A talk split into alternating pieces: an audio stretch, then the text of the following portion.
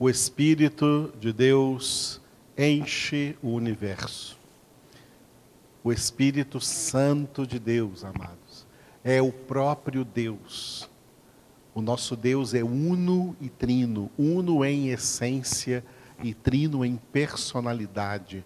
Um só Deus, três pessoas: o Pai, o Filho e o Espírito Santo.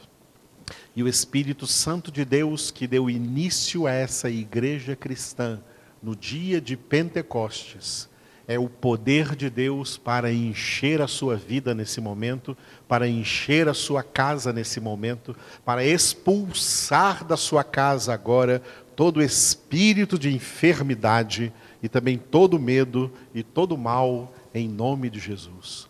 O Espírito de Deus é chamado na Escritura de o dedo de Deus, o poder de Deus. O poder de Deus está à nossa disposição. O poder de Deus está agindo para que nós sejamos curados de toda enfermidade, protegidos de toda espécie de mal e sejamos guardados na presença de Cristo Jesus, na presença do nosso Deus. Não temas, o Senhor está contigo, o Espírito de Deus está aí, o Espírito de Deus te alcança neste momento. Aleluia. Vamos continuar meditando na palavra de Deus, porque essa é uma das grandes obras do Espírito Santo, conforme Jesus disse em João, João 16, 13, onde ele chamou o Espírito Santo de o Espírito da Verdade. O Espírito da Verdade vos guiará a toda a verdade.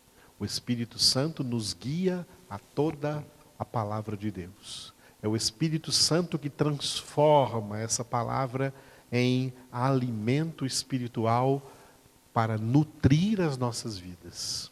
Tá? Vitamina espiritual, proteína espiritual, remédio espiritual, que cura o homem integralmente, corpo, alma e espírito. Assim é poderosa a palavra de Deus e poderosa a ação do Espírito de Deus guiando-nos a toda a verdade. Enquanto a palavra está sendo ministrada, receba a cura que o Senhor traz para você aí na sua casa. Em nome de Jesus. Vamos continuar meditando agora no, no versículo 6 do Salmo 64. Chegamos no versículo 6 do Salmo 64. O título deste versículo é Coração Corrupto muitos textos dos salmos, dos, do 150, dentre os 150 salmos, falam do coração corrupto. Coração aí é alma. A alma do homem foi atingida diretamente pelo pecado original. Todos os homens já vêm ao mundo com uma alma corrompida uma alma corruptível, uma alma tendenciosa para o mal, tendenciosa para nos afastar de Deus. Isso é uma realidade descrita, descrita pelo próprio Deus através do profeta Jeremias. Jeremias capítulo 17, versículo 9. Um versículo que você precisa memorizar, que todas as pessoas precisam memorizar porque o coração dos homens tem recebido muita fama no mundo. As pessoas até costumam dizer umas para as outras, pensando que estão dando um bom exemplo, ou seja, um bom conselho, dizendo assim: olha, siga o seu coração, o que, que o seu coração está pedindo, os desejos do seu coração. Nada disso, amados. E na Bíblia, coração não é este órgão que bate aqui dentro, esse órgão físico que tem aqui o que tem aqui a tarefa, a função de bombear sangue para todo o corpo. Por isso que o coração é um órgão vital. Mas na Bíblia aqui a palavra coração não se refere a esse órgão. É uma metáfora referindo-se à alma. A alma humana que é a sede da mente, das emoções e da vontade. Essa alma que foi corrompida pelo pecado. Então Jeremias escreveu assim, Jeremias 17, 9: Enganoso é o coração mais do que todas as coisas e desesperadamente corrupto. Quem o conhecerá? Vamos reler esse versículo, só que no lugar de coração, que está aqui de uma forma metafórica, vamos usar a palavra alma, que é disso que o versículo está falando. Enganosa é a alma, mais do que todas as coisas, e desesperadamente corrupta. Quem a conhecerá? A única resposta a essa pergunta é Deus. Deus conhece as almas. Deus sonda todas as almas. Por isso, Deus conhece todas as almas e vê a corrupção da alma humana. A corrupção da alma humana herdada por causa do pecado, ela abrange três elementos importantes três elementos que torna a alma corrupta, corruptível e corruptora. Corrupta, corrupta, porque a alma já vem ao mundo corrompida pelo pecado original. Desde a concepção. Por isso Davi disse no Salmo 51, versículo 5: Eis que nasci na iniquidade em pecado me concebeu minha mãe.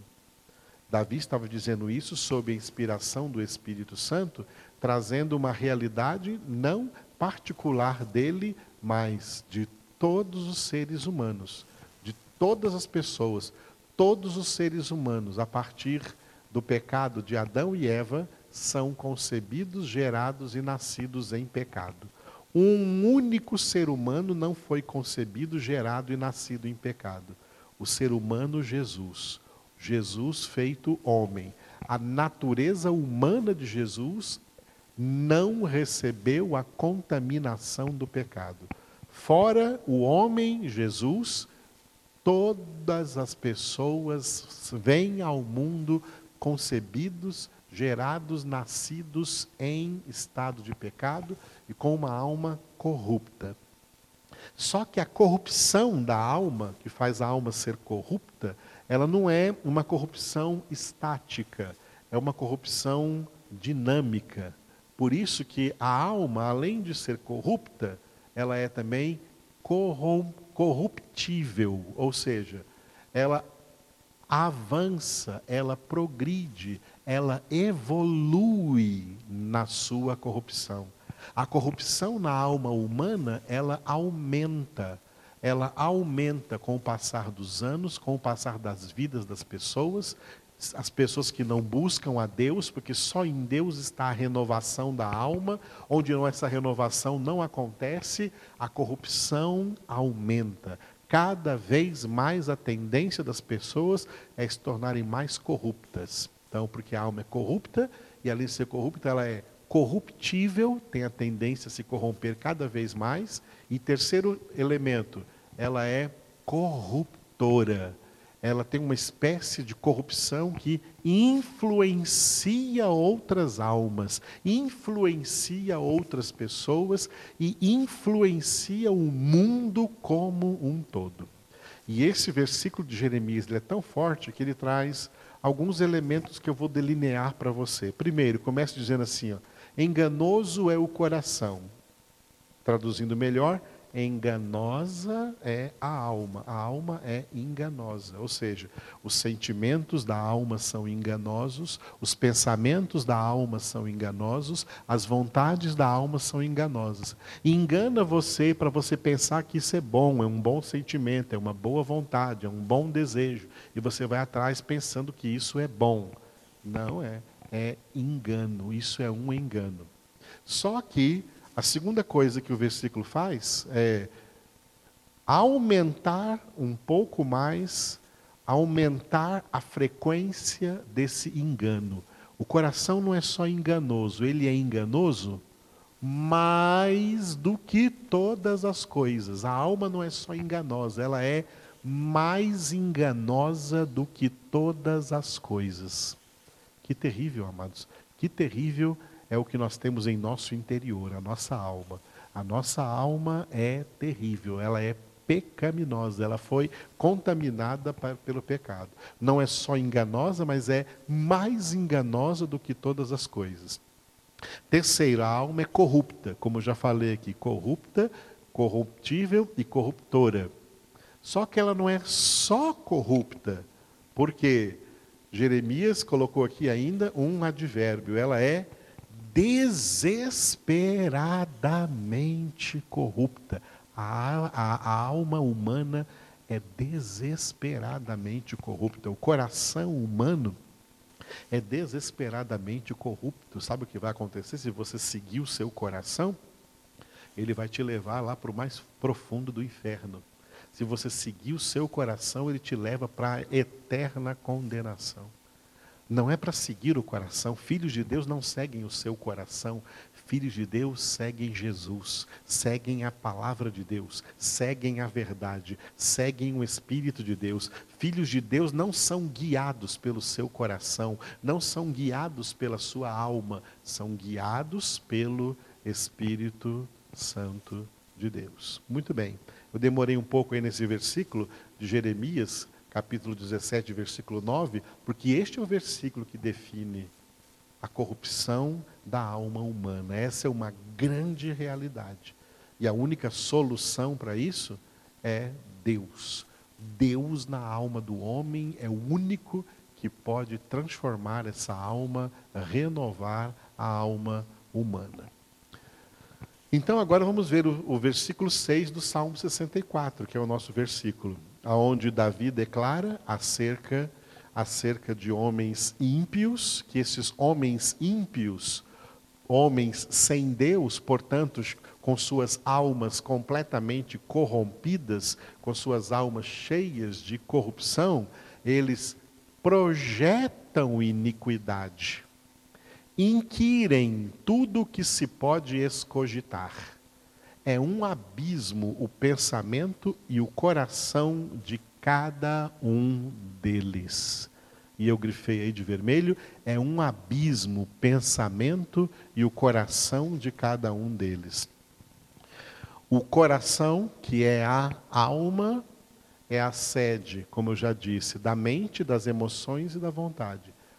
Da mente, da mente em primeiro lugar porque é da mente, na mente que são produzidos os pensamentos. E então aqui cita a, a, a alma como coração, metaforicamente como coração, e o pensamento. O que os homens maquinam nos seus pensamentos.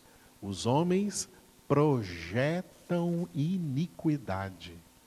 Os homens pecam de maneira premeditada.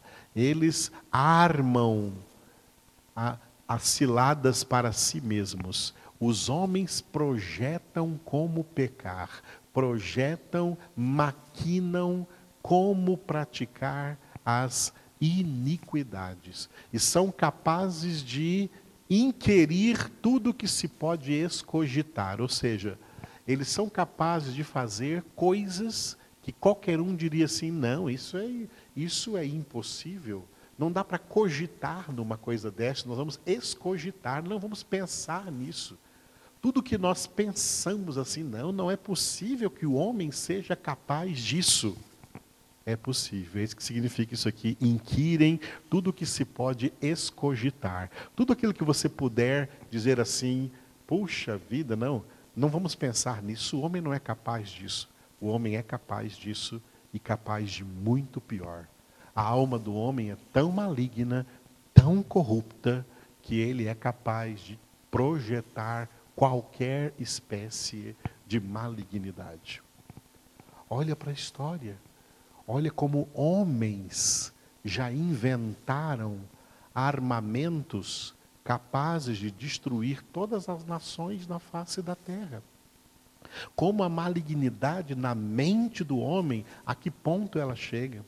Como as nações investiram tanto dinheiro para a construção de armamentos, para a invenção de armamentos, para colocar cabeças inteligentes, homens inteligentes, grandes físicos, grandes mecânicos, grandes pensadores, pessoas de todas as áreas para pensar e criar armas de destruição em massa.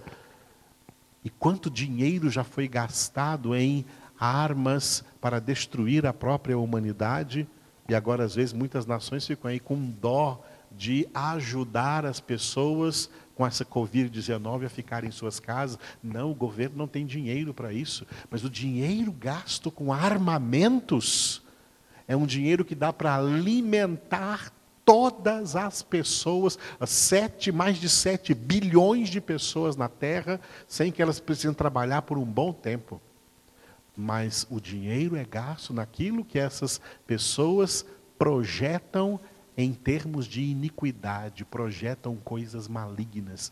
O homem projeta coisas terríveis. É um abismo o pensamento e o coração e Davi encerra dizendo assim: o pensamento e o coração de cada um deles. Porque cada um maquina, cada um projeta de acordo com as suas cobiças, de acordo com os seus desejos egocêntricos, egoístas e malignos, em detrimento, não importa de quem quer que seja, de quantos sejam. O que importa é que eles tenham lucro com o que eles projetam, que eles alcancem êxito naquilo que eles projetam.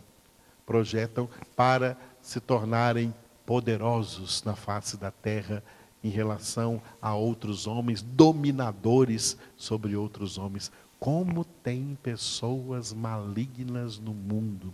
Quando nós pensamos em, em líderes despóticos malignos que existiram no passado, como Hitler e outros, amados, hoje existem novos. Tá? Hoje existem novos e com mais dinheiro e com mais tecnologia em suas mãos e com mais acesso a realizar projetos iníquos que acabam por destruir a própria humanidade. Oh, amados, o coração do homem é terrível. O homem sem Deus é horroroso. Como é horrível o homem sem Deus. Porque o homem que tem Deus, nós que temos Deus, já enxergamos o trabalho difícil que é a nossa santificação. Nos santificar das corrupções inerentes dentro de cada um de nós. E aqueles que não têm Deus, e que nem querem ter, e que nem querem saber, quanta corrupção, quanta corrupção evoluindo, progredindo dentro deles. Essa é a realidade que traz para nós a palavra de Deus. O ser humano na terra, criado à imagem e semelhança de Deus, mas que perdeu essa imagem ao pecar, se tornou o pior ser da humanidade. Um ser capaz de projetar iniquidade, de inquirir tudo que se pode escogitar, e é um abismo o pensamento e o coração de cada um deles. Eu quero encerrar assim esse salmo, a meditação nesse salmo, com outro salmo, Salmo 94, versículo 11, onde o salmista declarou assim que o Senhor conhece os pensamentos do homem, que são pensamentos vãos. Coloquei de vermelho, pensamentos do homem, pensamentos vãos. O que a Escritura diz dos pensamentos do homem? Que são pensamentos vãos. Você já prestou atenção como as pessoas conversam? Cada uma conversa e nas suas conversas, cada uma quer colocar o que pensa. Eu penso isso. Muitas vezes o verbo pensar é substituído pelo verbo achar. Eu acho isso, eu acho aquilo. Por isso eu brinco de vez em quando que o mundo está cheio de achólogos pessoas formadas em achologia, como elas gostam de achar. Esse achismo das pessoas é o que cada um pensa. O que eu penso sobre isso, o que eu penso sobre aquilo, e cada um quer defender o seu próprio pensamento. A palavra de Deus declara que todos esses pensamentos são vãos. O Senhor conhece os pensamentos do homem e o Senhor sabe e vê que são pensamentos vãos. A única forma do homem deixar de ter pensamentos vãos é começar a eliminar esses pensamentos vãos da sua mente, substituí-los pelos pensamentos de Deus, substituí-los pela palavra de Deus. Deus disse em Isaías, capítulo 55, versículos 8 e 9: Meus pensamentos não são os vossos, diz o Senhor, nem os meus caminhos os vossos caminhos. Mas tanto quanto os céus são mais altos do que a terra, assim são os meus caminhos mais altos do que os vossos caminhos, e os meus pensamentos mais altos do que os vossos pensamentos. O que Deus quer fazer com os seus filhos? Substituir os pensamentos humanos vãos e decaídos pelos pensamentos de Deus, para que esses filhos de Deus sejam homens espirituais que têm a mente de Cristo. É o que Paulo escreveu em 1 Coríntios 2, versículos 15 e 16. O homem espiritual julga todas as coisas e não é julgado por ninguém, pois quem conheceu a mente do Senhor que o possa instruir? Nós, porém, temos a mente de Cristo. A mente de Cristo é formada em nós pela palavra de Deus, que vem destruindo esses sofismas, destruindo esses pensamentos errados, destruindo esses pensamentos vãos e implantando na nossa mente os pensamentos de Cristo. A igreja é chamada de o corpo de Cristo porque a única cabeça da igreja, a única mente da igreja é Cristo Jesus. Cada verdadeiro cristão que é membro do corpo de Cristo já não vive mais de acordo com os seus próprios pensamentos, vive de acordo com os pensamentos que vêm da cabeça só Jesus é a nossa cabeça. Não são pensamentos nossos. O que eu estou pregando aqui não são pensamentos meus, de Edivaldo, são pensamentos de Jesus aqui, da palavra de Deus. Os pensamentos do homem são vãos, os pensamentos de Deus são verdadeiros. Os pensamentos de Deus refletem a verdade absoluta, toda a palavra de Deus que Ele quer escrever aqui na nossa mente. É assim que Ele renova a nossa mente. Essa é a única forma de não termos mais pensamentos vãos, de pensarmos conforme Deus pensa acerca de tudo. Um outro texto para nossa reflexão é o que Jesus mesmo falou quando ele repreendeu Satanás uma vez, que estava agindo na pessoa do apóstolo Pedro. E ele disse: Arreda, Satanás, Tu és para mim pedra de tropeço, por quê? Porque não cogitas, não pensas das coisas de Deus, e sim das coisas dos homens. Pode ver isso lá em Mateus 16, Jesus dizendo isso para Satanás, repreendendo a Satanás e revelando ali o que passa na cabeça, o que passa na mente do diabo. É a mesma coisa que passa na mente dos homens sem Deus porque ele não pensa das coisas de Deus, mas pensa das coisas dos homens. Pensa de acordo com a mente humana decaída. Os filhos de Deus têm que ter a mente de Cristo. Só é considerado filho de Deus quem tem a mente de Cristo. Quem está por aí ainda com a sua própria mente não é filho de Deus, é filho de Satanás, porque o pensamento deles é igual. Baseado em mentira, é baseado em coisas vãs.